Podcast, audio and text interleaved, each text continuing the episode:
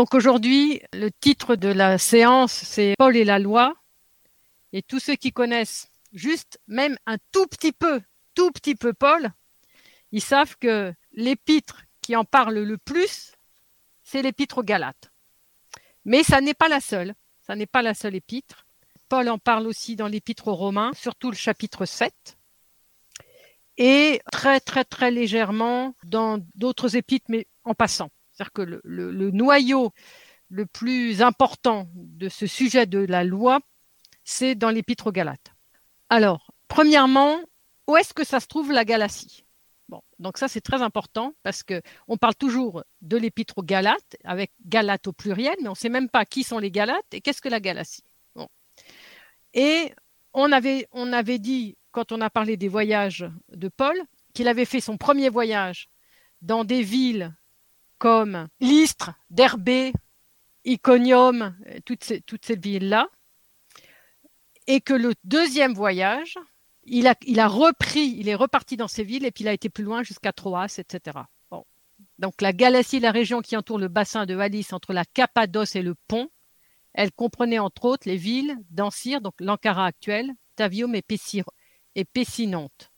Donc les actes des apôtres mentionnent deux voyages de Paul, très importants, Galates 16, 6 et Galates, acte 16, 6, pardon, et acte 18, 23. Voilà. Et depuis l'Antiquité jusqu'au XVIIe siècle, on a identifié la galaxie de Galates 1, 2. Donc il suffit de relire Galates 1, 2. Paul apôtre, non de la part des hommes, ni par l'intermédiaire d'un homme, mais par Jésus-Christ et Dieu le Père, qu'il a ressuscité des morts, à tous les frères qui sont avec moi aux églises de Galatie. Voilà. Donc ce verset 2, les églises de Galatie. Donc les a identifiés, ces églises avec les Galates, 2 du chapitre 3, où Paul dit au chapitre 3, Ô Galates, sans intelligence, qui vous a ensorcelé Voilà. Les églises de Galatie et les Galates, on est d'accord qu'il s'agit des mêmes personnes auxquelles euh, Paul s'adresse. Mais où, est, où, sont, où sont ces Galates? Qui sont ces Galates et où est la Galatie? Et c'est là que je vous ai souligné, c'est très important. La Galatie ne désigne pas la région Galate, voilà, parce que la région Galate est beaucoup plus petite, mais la province romaine de Galatie, qui comprenait la Lycaonie, l'Isorie, le district sud-est de la Phrygie, une portion de la Pisidie, et avant Jésus-Christ, on lui a adjoint la Paphlagonie, voilà, et le pont, le pont Galate. Donc, vous voyez, c'est une région qui est très grande. Donc, c'est pour ça que je voulais absolument qu'on comprenne un peu ce que c'est que cette Galatie. Et donc, il s'agit ici très probablement de la région Galate, de la région Galate. Et alors là, euh, je vous ai mis euh, une carte. Qu'est-ce c'est quoi ce territoire de Galatie Donc, ce territoire de Galatie, donc, si vous vous souvenez, les, villes ici, au sud de ce territoire, Lystre, Derbé, Iconium, euh, donc Paul était parti là pour le premier voyage et il reprend pour le deuxième voyage. En fait, ces villes font partie de ce grand territoire de Galatie qui est là et qui, et qui ne se confond pas avec la, avec la région Galate. La région Galate, elle est là. Le territoire de Galatie, il est beaucoup plus petit ici au nord. Hein. Donc on a de nouveau ici une autre carte qui est peut-être plus claire. Hein. donc euh, Derbé, Lystre, vous vous souvenez, il avait, il avait été lapidé à Lystre, laissé à demi-mort, Iconium. Voilà. Ça, en fait, c'est la Lycaonie. Ici, on a la Pisidie, ensuite Antioche de Pisidie, la Phrygie et le territoire des Galates. Et toute cette région s'appelle Galatie. Donc, on peut euh, supposer que ces églises de Galatie sont sur tout ce territoire. Donc, c'est un territoire beaucoup plus large que la simple petite région, petit territoire euh, des Galates. Voilà, donc ça c'est déjà important parce qu'il y avait probablement plusieurs églises. Les églises d'ailleurs dont certaines n'avaient pas été euh, nécessairement fondées par Paul, puisque Paul n'est pas allé, en tout cas dans les premiers voyages, il n'est pas allé jusqu'au nord, euh, jusqu'à Ancire, euh, l'actuel Ankara. Voilà, donc premièrement, bien situer ces églises de Galatie. Bon voilà, une fois qu'on sait à qui on s'adresse, on va pouvoir regarder donc qu'est-ce que Paul dit dans cette épître aux Galates. Alors, on va regarder le plan de l'épître aux Galates. Donc, cette, épître a la structure classique des, épîtres, hein, comme on l'avait vu.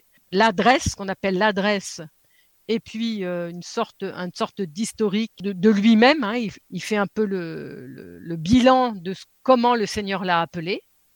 La deuxième partie, à partir du chapitre 3, ce serait plus une partie théologique et doctrinale. Et la troisième partie, à partir du chapitre 5, verset 13, ce serait plus une partie plus éthique. Alors, voyez, adresse et salutation, l'objet de la lettre, la distinction entre l'évangile et ce qui n'est pas l'évangile. La thèse de la lettre, l'évangile de Paul est l'évangile de Dieu. Voilà. Donc ça, c'est très important. Euh, Paul n'invente pas un nouvel évangile. Entre le chapitre 1 et le chapitre 2, Paul est apôtre de l'évangile de Dieu pour les nations.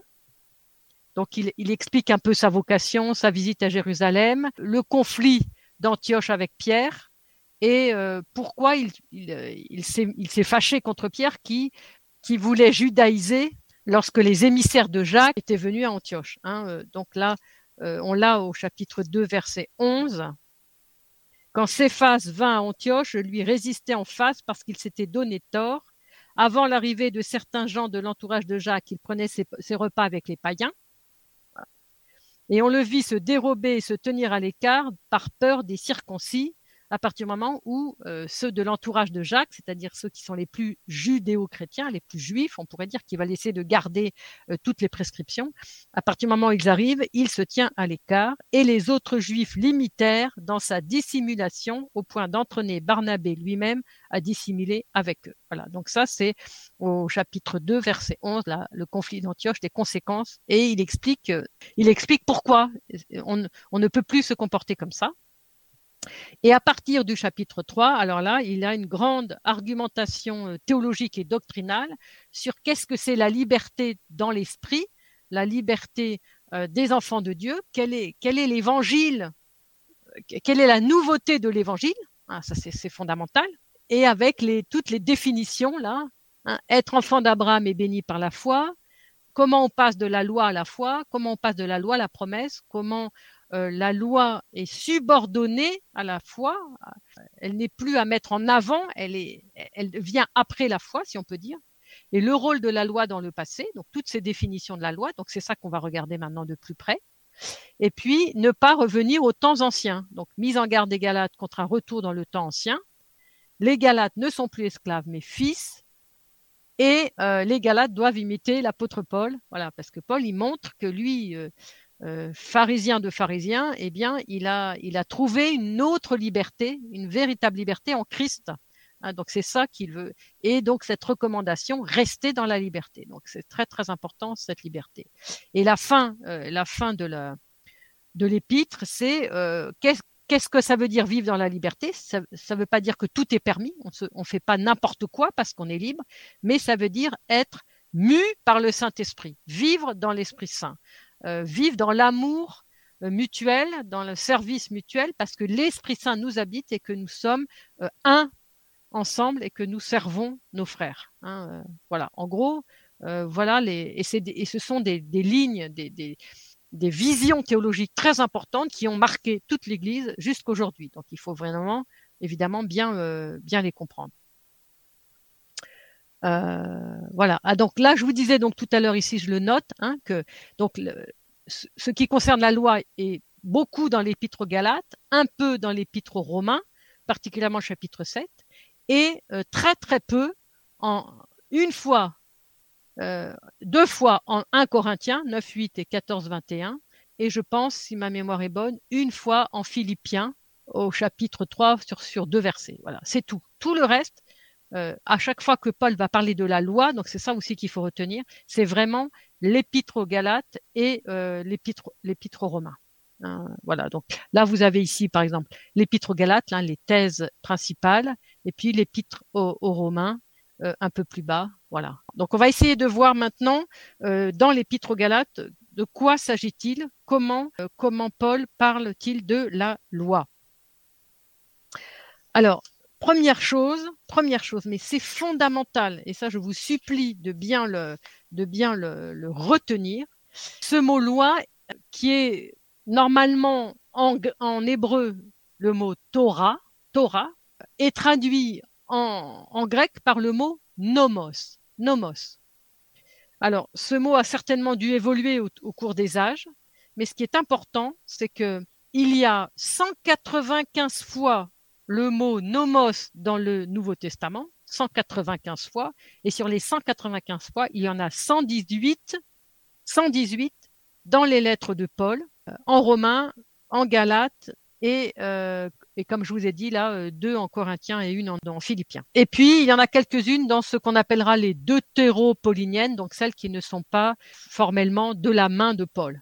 Ce terme nomos 118 fois dans ce corpus paulinien montre l'aspect extrêmement important de cette, ce nomos, de cette loi, chez Paul au regard de toutes les autres parties du Nouveau Testament. Donc ça, c'est une donnée qu'on pourrait dire statistique, mais qui est intéressante. La deuxième chose extrêmement importante, et alors là, c'est ça qu'il faut absolument retenir, c'est que ce mot nomos ne signifie pas, toutes les fois qu'il apparaît, ne signifie pas la même chose. Certainement pas la même chose. Et donc, il y a une, polysémie sémantique de ce mot nomos et c'est donc une première difficulté majeure que malheureusement un lecteur euh, pas très attentif ne repère pas et met toutes les, les fois qu'on a le mot nomos, il met tout dans le même sens. Or, c'est pas du tout dans le même sens. Souvent, ce mot signifie tout simplement l'écriture, c'est-à-dire finalement la Torah, la Torah, l'écriture, c'est-à-dire la parole divine.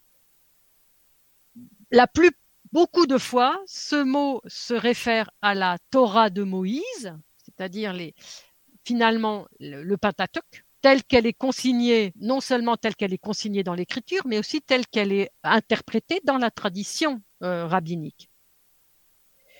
Et on a d'autres emplois qui sont extrêmement variés et qui sont dans leur contexte qui ont une importance dans leur contexte et qu'il faut signaler leur sens en fonction du contexte.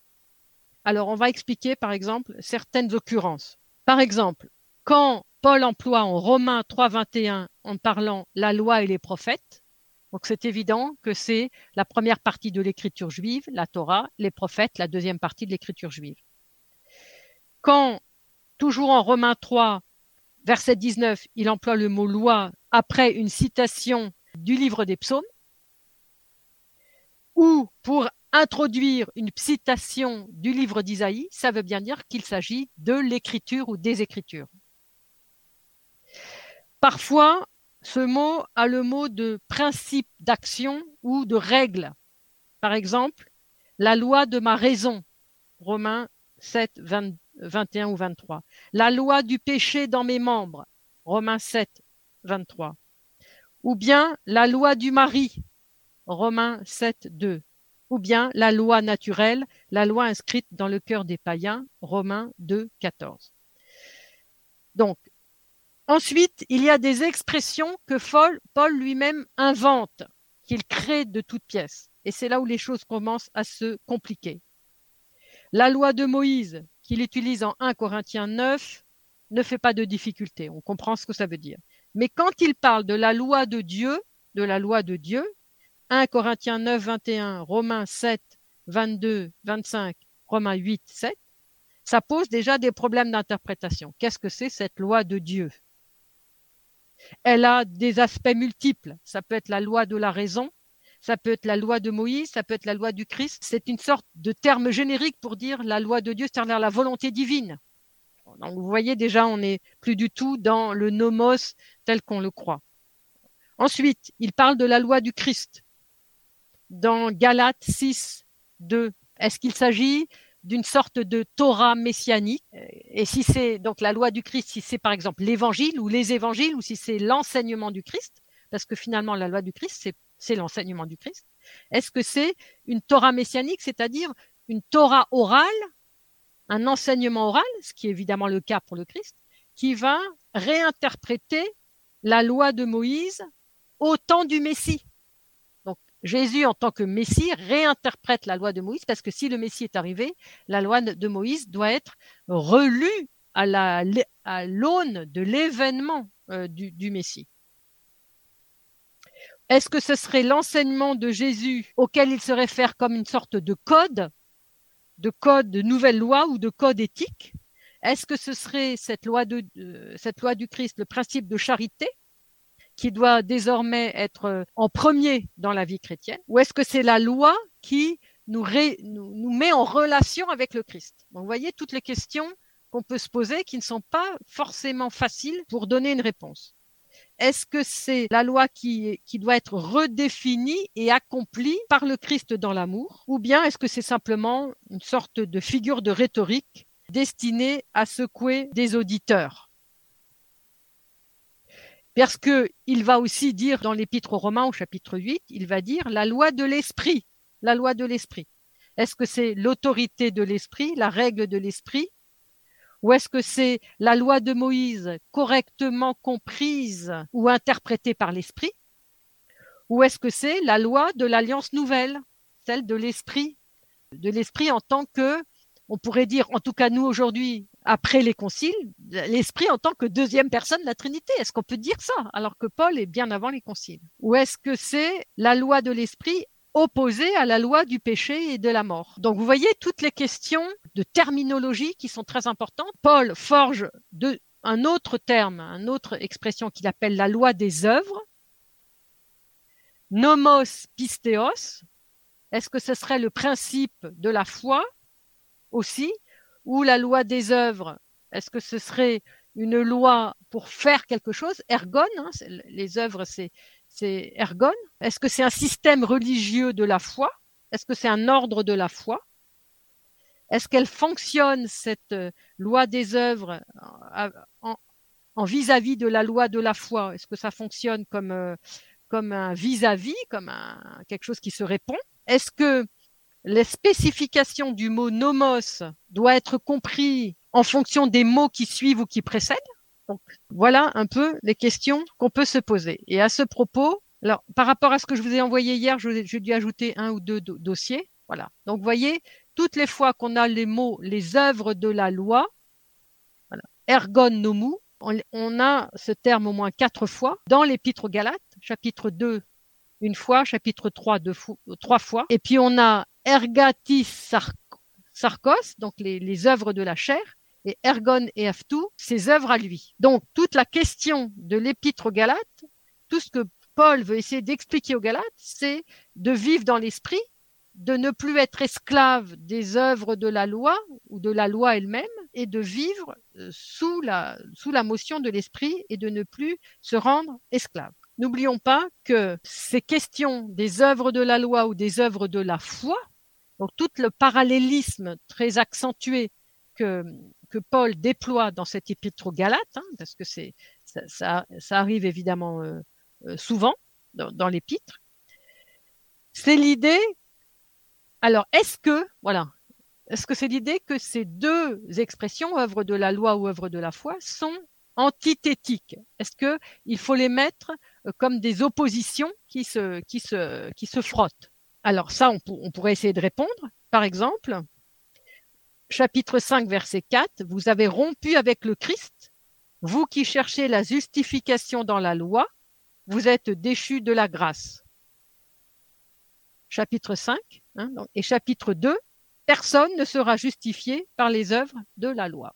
Donc, pourquoi Paul insiste tellement sur cette absence de justification, cette absence de salut concernant les œuvres de la loi? Euh, comme est-ce que Paul pense que les œuvres de la loi sont mauvaises?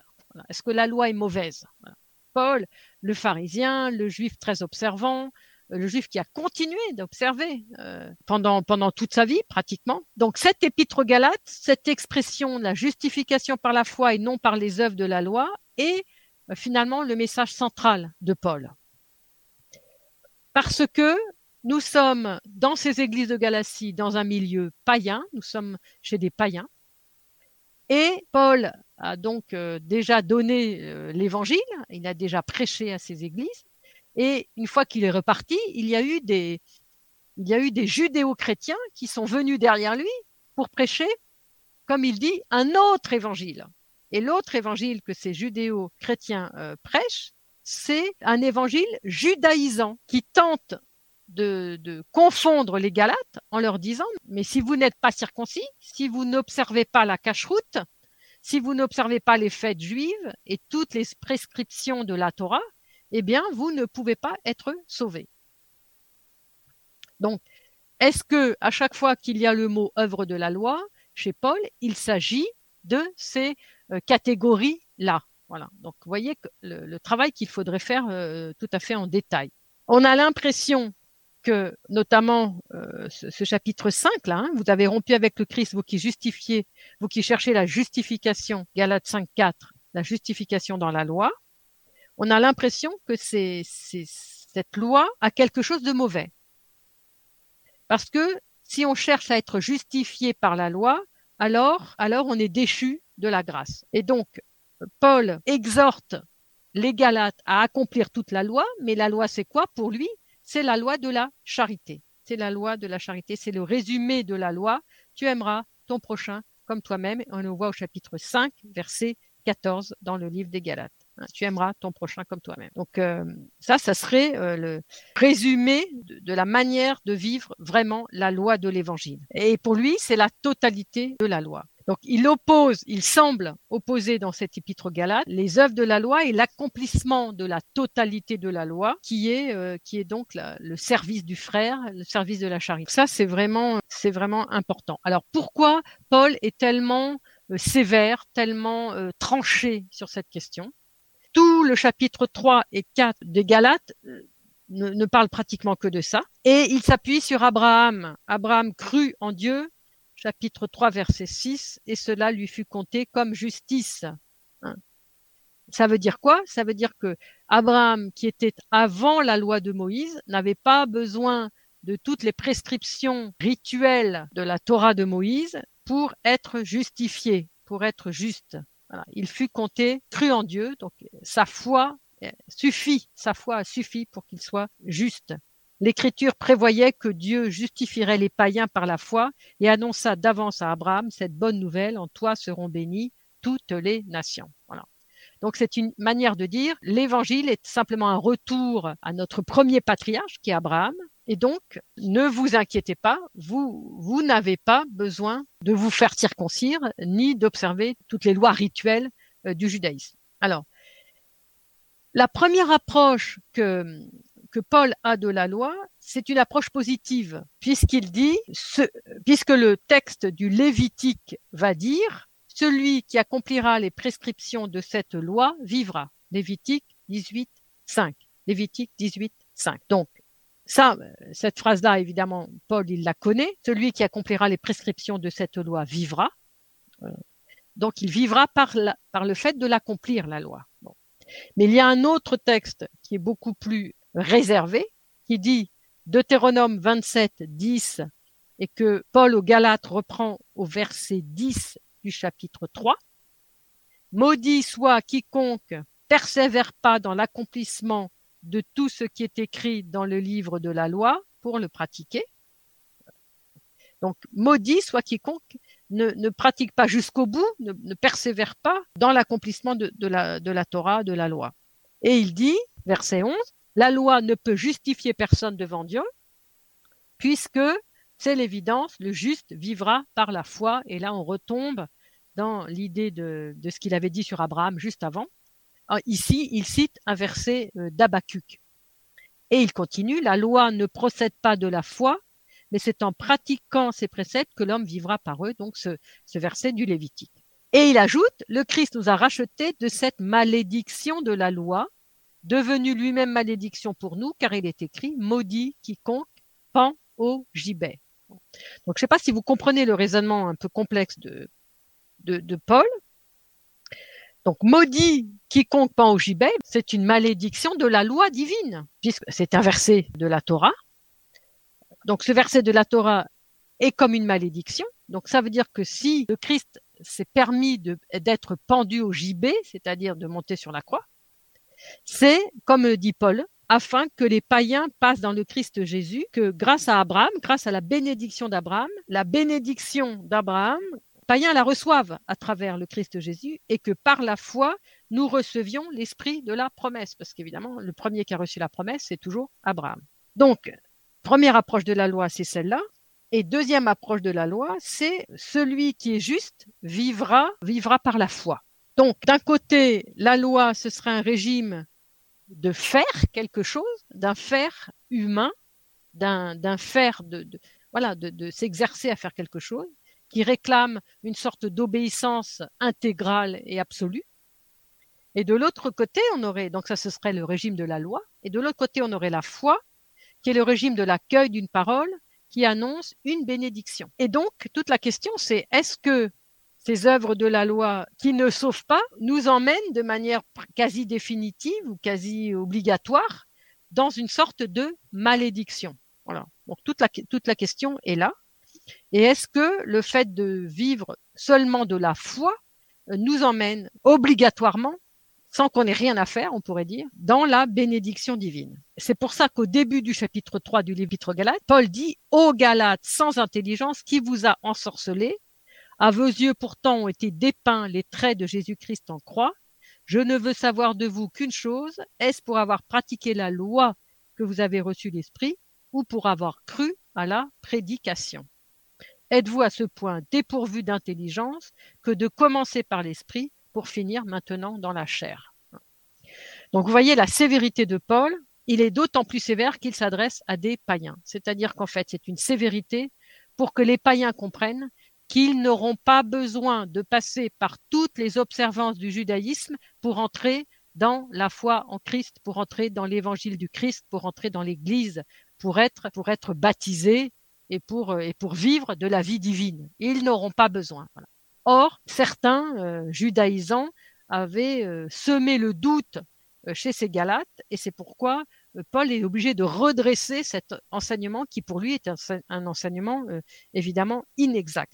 Ensuite, à la fin du chapitre 3, Paul explique à quoi a servi la loi. À quoi a servi la loi? Eh bien, la loi, elle avait tout à fait sa raison d'être. La loi, elle est intervenue comme un axe principal de l'histoire du salut. Et Paul comprend parfaitement en Galates 3, 19, alors pourquoi la loi? Elle fut ajoutée en vue des transgressions jusqu'à la venue de la descendance à qui était destinée la promesse, édictée par le ministère des anges et l'entremise d'un médiateur. Or, il n'y a pas de médiateur quand on est seul, et Dieu est seul. La loi s'opposerait-elle donc aux promesses de Dieu? Certes non. En effet, si nous avait été donné une loi capable de communiquer la vie, alors vraiment la justice procéderait de la loi. Mais en fait, l'Écriture a tout enfermé sous le péché afin que la, que la promesse par la foi en Jésus-Christ fût accordée à ceux qui croient, sous-entendu à ceux qui croient en Jésus-Christ. Donc la loi avait deux fonctions. La première, c'était un pédagogue. C'était un pédagogue, mais elle ne conduisait pas automatiquement à la justice. On n'était pas justifié parce que on observait tout. Et d'ailleurs, entre guillemets, aucun rabbin sérieux n'a jamais dit que observer la loi d'autrefois probablement et de nos jours certainement, puisque moi je les ai entendus euh, de mes propres oreilles, les observances de la loi ne justifient pas et ne donnent absolument pas le salut. Ça, tout le monde est d'accord là-dessus. Euh, donc, quand Paul dit que ça donne pas le salut, il n'y a pas de souci. On est, on est tous d'accord. Bon. Mais Paul dit une chose très intéressante. Il dit, ça met en lumière les transgressions.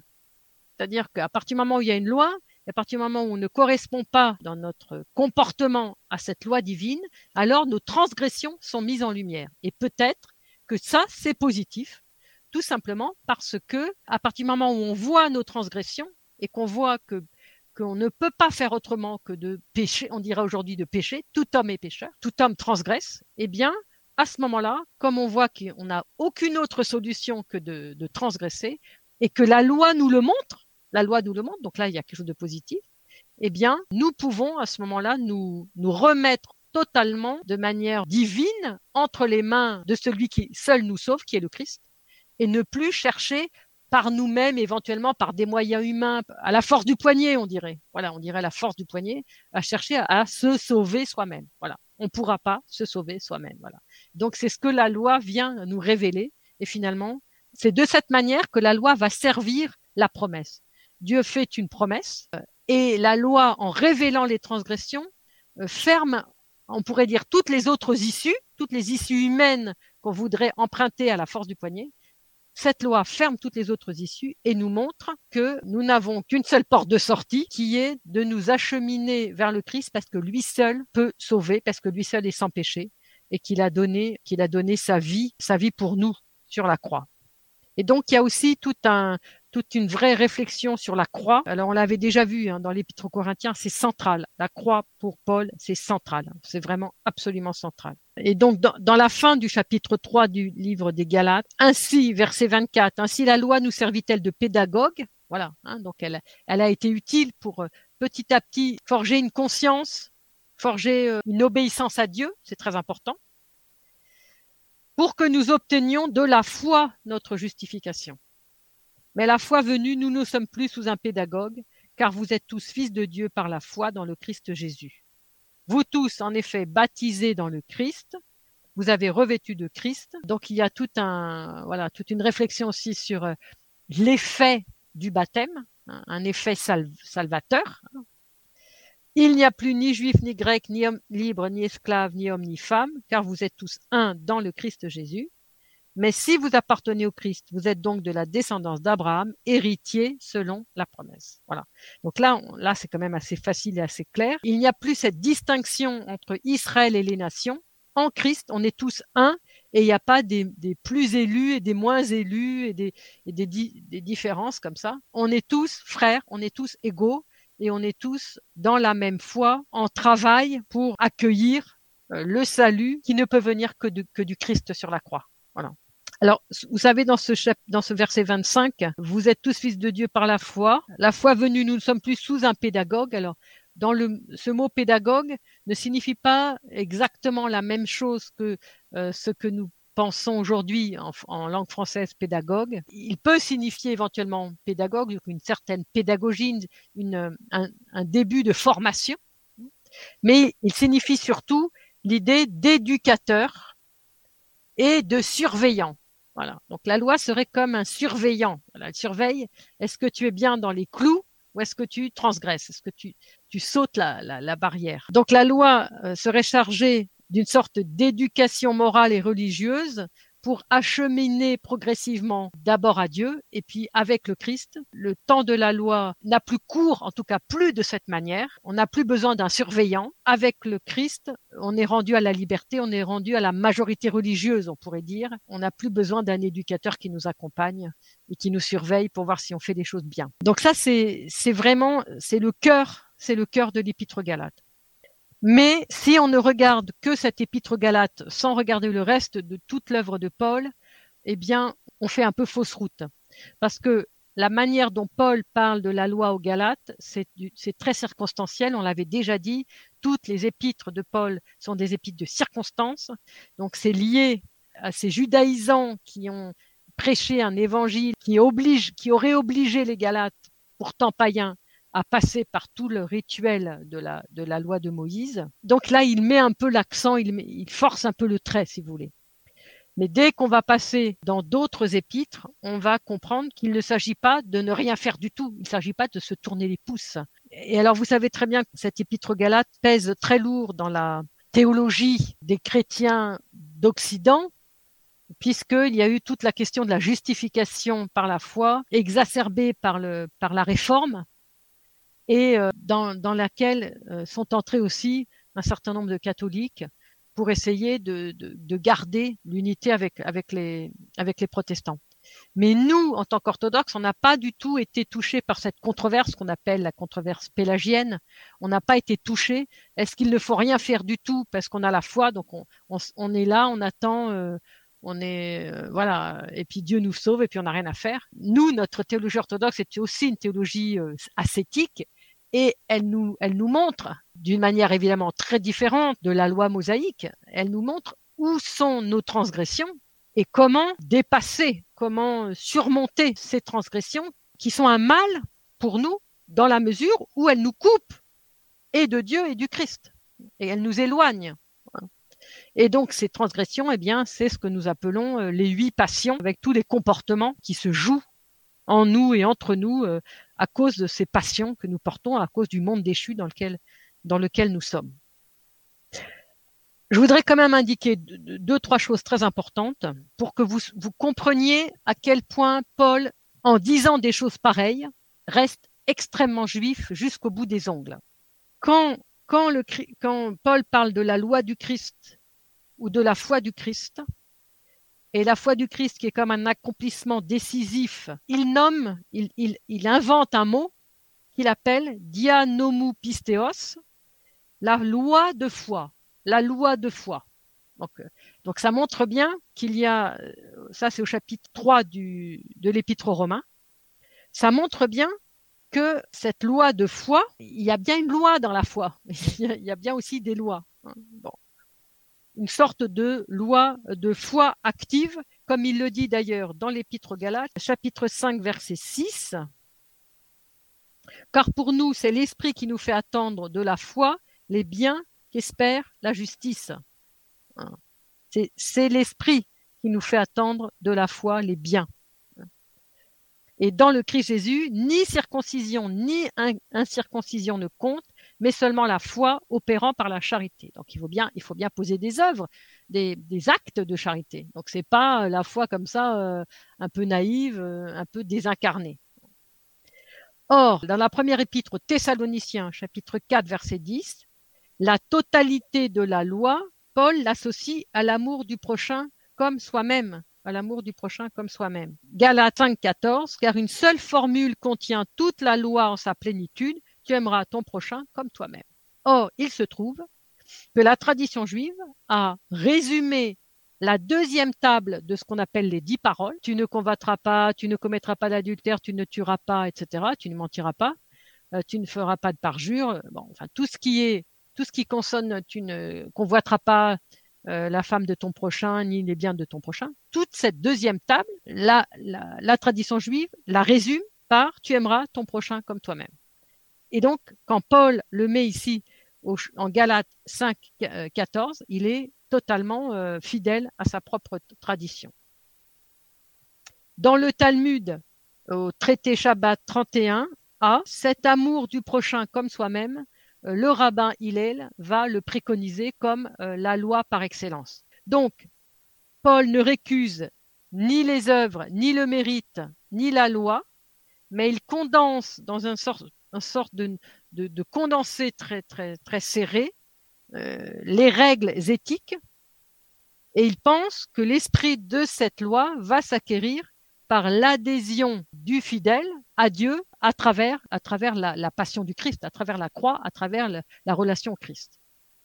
Une autre chose extrêmement importante aussi, c'est qu'à la fin d'un traité du Talmud qui s'appelle Makot, donc je, répète encore une fois que même si le Midrash ou le Talmud sont postérieurs dans leur mise par écrit par rapport au Nouveau Testament, ils sont antérieurs dans la tradition orale. Hein, et on en a des traces, mais on ne va pas ici le, développer, ce serait trop long. Dans euh, la, fin du traité Makot, il y a toute une discussion entre les rabbins qui disent bon, nous avons 613 commandements, donc ces, ces œuvres de la loi, tout ce qu'il faut faire. Nous en avons 613, mais est-ce qu'on pourrait pas les résumer? Alors il y a toute une discussion, on va en résumer, on va en mettre tant, on va en mettre etc. On va en mettre trois, on va mettre deux, et puis finalement euh, ça se termine en disant ben, on va en mettre un, un résumé de toutes les 613 commandements. Et qu'est-ce que c'est ce résumé? Vous n'allez pas me croire, mais je vous assure que c'est vrai, c'est écrit dans le Talmud dans toutes lettres. Le juste vivra par sa foi. Le juste vivra par sa foi. C'est la citation d'Abacuc, chapitre 2, verset, euh, verset 4. Et donc, on retrouve là exactement la parole de Paul en Romains 1, 17, c'est en lui en effet que la justice de Dieu est révélée par la foi et pour la foi, selon qu'il est écrit, celui qui est juste vivra par la foi. Voilà. Romains 1, 17. Donc, Paul n'est pas du tout un anti-loi, un anti-légaliste, comme on, en a tellement entendu pendant des siècles. Il veut relativiser la circoncision pour les non-juifs, bah, tout simplement parce qu'ils n'ont pas besoin, puisqu'ils ne sont pas juifs. Parce que la circoncision signifie de se convertir au judaïsme, mais on n'a pas besoin de se convertir au judaïsme pour être chrétien. Et il veut donc éviter de contraindre euh, des futurs chrétiens à des règles lourdes qui pourraient les dissuader d'adhérer à l'évangile et d'adhérer au Christ.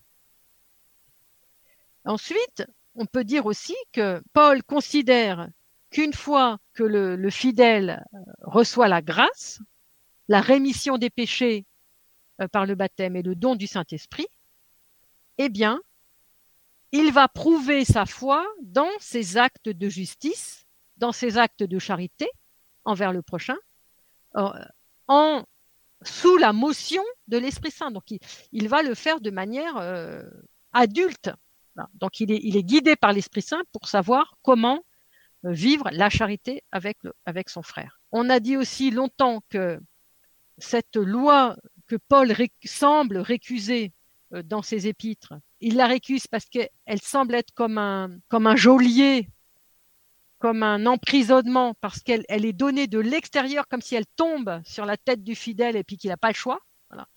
Qu'il n'a pas le choix, qu'il doit de manière contrainte obéir à cette, à cette loi divine, et que cette loi, elle est extérieure, et que s'il est dans la foi, à ce moment-là, la foi, elle est intérieure. Donc c'est lui-même qui peut euh, réguler ses actes en fonction de cette intériorité de la foi. Mais ça, donc, c'est des choses qu'on a, qu'on peut aussi entendre. Et c'est, par exemple, quand il dit en Romains 11, verset 6, si c'est par la grâce, ce n'est plus par les œuvres.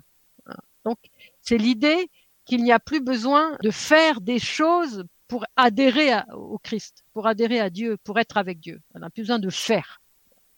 Mais en même temps, il faut continuer à faire. Et que même si effectivement la foi est quelque chose de plus intérieur à l'homme et qu'il met, il met en mouvement toute son intériorité pour adhérer au Christ et à travers le Christ au Père, n'empêche qu'il va falloir quand même qu'il ait un certain nombre de règles. Et nous en avons beaucoup dans l'Église et nous sommes en ce moment dans le carême de la Nativité, c'est aussi une règle.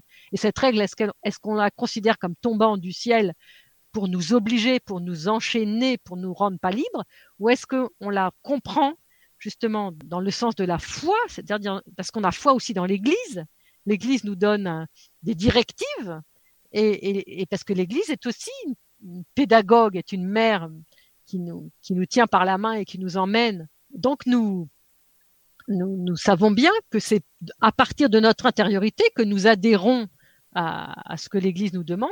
Et du coup, effectivement, on n'est pas prisonnier, on est libre d'y adhérer et on est libre donc de, de se contraindre intérieurement, si on peut dire comme ça, euh, pour observer euh, les lois entre guillemets de l'Église, si on, pouvait aussi les, appeler comme ça. Bon, voilà en gros ce qu'on pourrait dire sur cette épître aux Galates. Vous voyez, il y aurait euh, ah oui, puis dernier dernier point aussi quand même. Oui, dernier point par rapport à la tradition juive.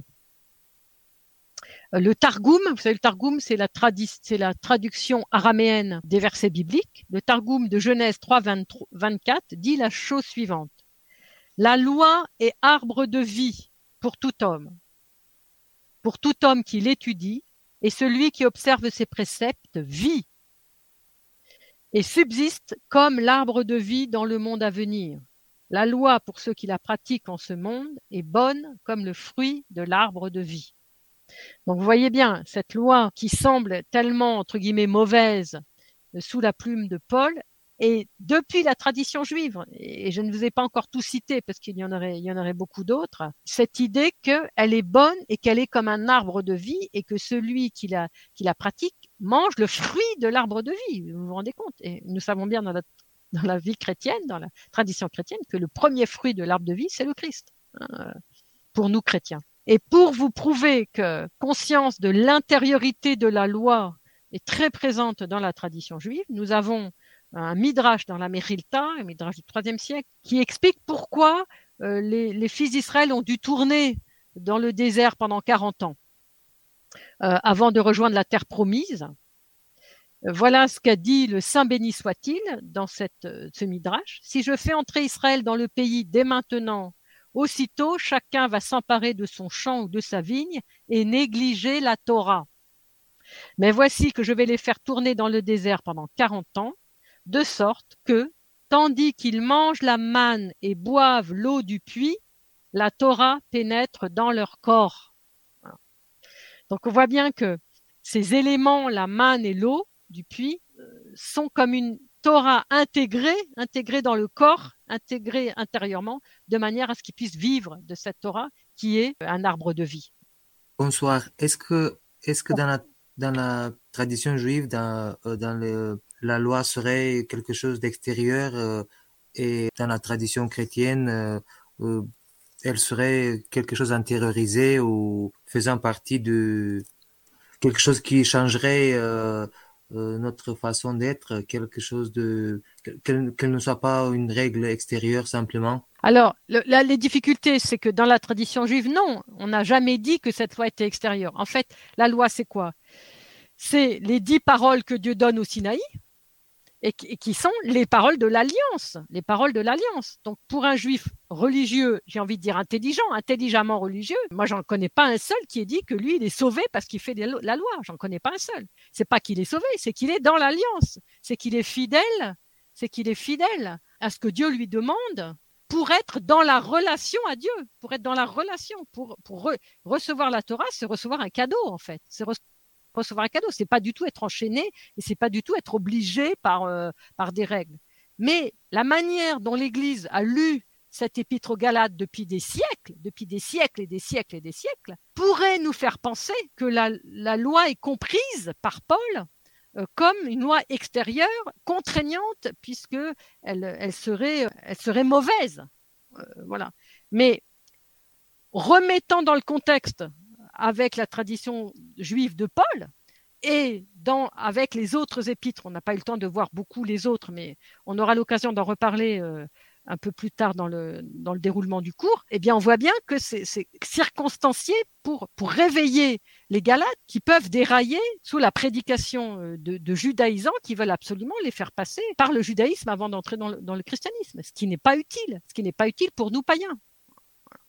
Mais c'est pas parce que pour nous c'est pas utile que ce que vivent nos frères de la première alliance n'est pas utile pour eux. C'est-à-dire, eux, leur Torah, elle est utile, elle est très utile et elle est très intérieure et elle a du sens, qui est le sens de je suis relié à chaque fois que je fais ce qu'on appelle une mitzvah, c'est-à-dire que j'obéis à un commandement divin, je suis relié à Dieu. Voilà, c'est ça. Je, suis relié. Je, suis comme un fils avec, avec mon père. C'est ça qu'il faut retenir. Hein. Je pense que c'est très, très, très, très important approche, euh, en, fin de compte, elle est, elle est, elle est bien, elle est positive, mais c'est, quand ça, ça touche des communautés qui sont en fait euh, païennes ou pas juives, que là, ça devient euh, quelque chose d'autre. Hein, oui, c'est-à-dire que c'est, oui, c'est ça. C'est-à-dire que bah, y en a d'autres qui arrivent après Paul et qui jettent le trouble. Alors du coup, les Galates, ils savent plus quoi faire. Euh, je veux dire, nous, on se pose pas la question. Nous, on entre dans l'église, on est baptisé, on se pose pas la question de savoir est-ce qu'il faut qu'on passe, parce que ça fait 2000 ans qu'on le fait pas. Mais là, c'est des toutes nouvelles communautés. Elles, elles, commencent, c'est embryonnaire, il n'y a pas encore euh, toute, la, toute la dogmatique et les, toute l'interprétation des 2000 ans, toute la patristique. Enfin, il n'y a, a, rien de tout ça. Donc forcément, ils sont extrêmement troublés. Est-ce qu'il faut passer par le judaïsme ou pas? Donc c'est pour ça que Paul est obligé d'aller un peu, euh, un peu radical, de manière un peu radicale. Mais, mais, mais en fait, non, c'est parce que c'est pas utile. Voilà, tout simplement. Ouais. Mais c'est pas parce que c'est pas utile que, que la manière de faire des Juifs est, est à dénigrer. Eux, ils ont une manière de faire qui est la leur. Nous, nous avons le Christ et nous avons une autre manière de faire qui est la nôtre on n'a pas à dénigrer la manière de faire des autres parce qu'elle a, elle a un sens spirituel extrêmement profond. La preuve en est avec tout ce que je vous ai lu, vous voyez bien qu'ils sont très conscients, même des limites des limites de ce que pourrait être une observance un peu bébête ou un peu stricte de, la loi divine. Ils en sont, ils en sont très conscients, ils sont pas fous, quoi. Donc c'est c'est un peu quand quand Christ disait euh, qu'il n'était pas venu pour abroger la loi, mais pour, euh, pour l'accomplir. Absolument. Euh, ça, donc ça se rapproche à, à, ça. Absolument. Y a-t-il aussi une différence entre les commandements majeurs ou, et puis les, les, les choses qui sont plus euh, enfin culturelles Parce que dans les 600 et quelques, il y a toutes ces traditions qui sont Bon ben voilà, enfin on parle de circoncision, mais circoncision du cœur pour les chrétiens au lieu de, de, de, de, circoncision de ça. Mais alors après ça, il y a toute une il y a toute une kyrielle de, de lois et de, de, choses qui sont c'est pas étonnant qu'ils puissent être confus enfin quelque part parce que ça c'est ça en revanche on a on n'a vraiment pas gardé du tout, quoi, en fait. Voilà, c'est ça, tout à fait, tout à fait. Bah, c'est parce que pour nous, c'est pas utile. Voilà, pour nous, c'est pas utile. Je suis pas sûre qu'il y ait chez, d'ailleurs, chez nous non plus. Vous savez, les catholiques parlent de péché véniel, péché mortel, je sais pas quoi. Nous, on n'a pas du tout ça, nous.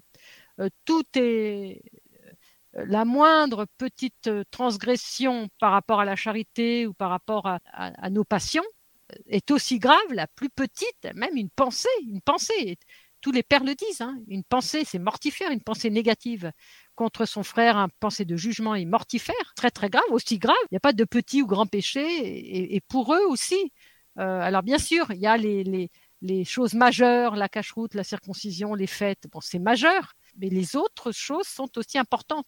Même si on pourrait éventuellement dire qu'il y a peut-être des choses moins importantes, euh, en tout cas, c'est pas comme ça qu'eux le disent. Eux, ils disent que la, Torah est, une vie, est un mode de vie. C'est un mode de vie. Donc toute la vie est, concernée par la Torah. Et donc, et donc, du matin au soir, on est concerné par la, par la loi divine. Et, heureusement. Et heureusement, sinon on n'est on pas des vrais croyants, quoi. Si, on est croyant que le dimanche, on est croyant que le matin ou que le soir, il y a un truc qui ne va pas, quoi. Donc je pense que c'est très important ça.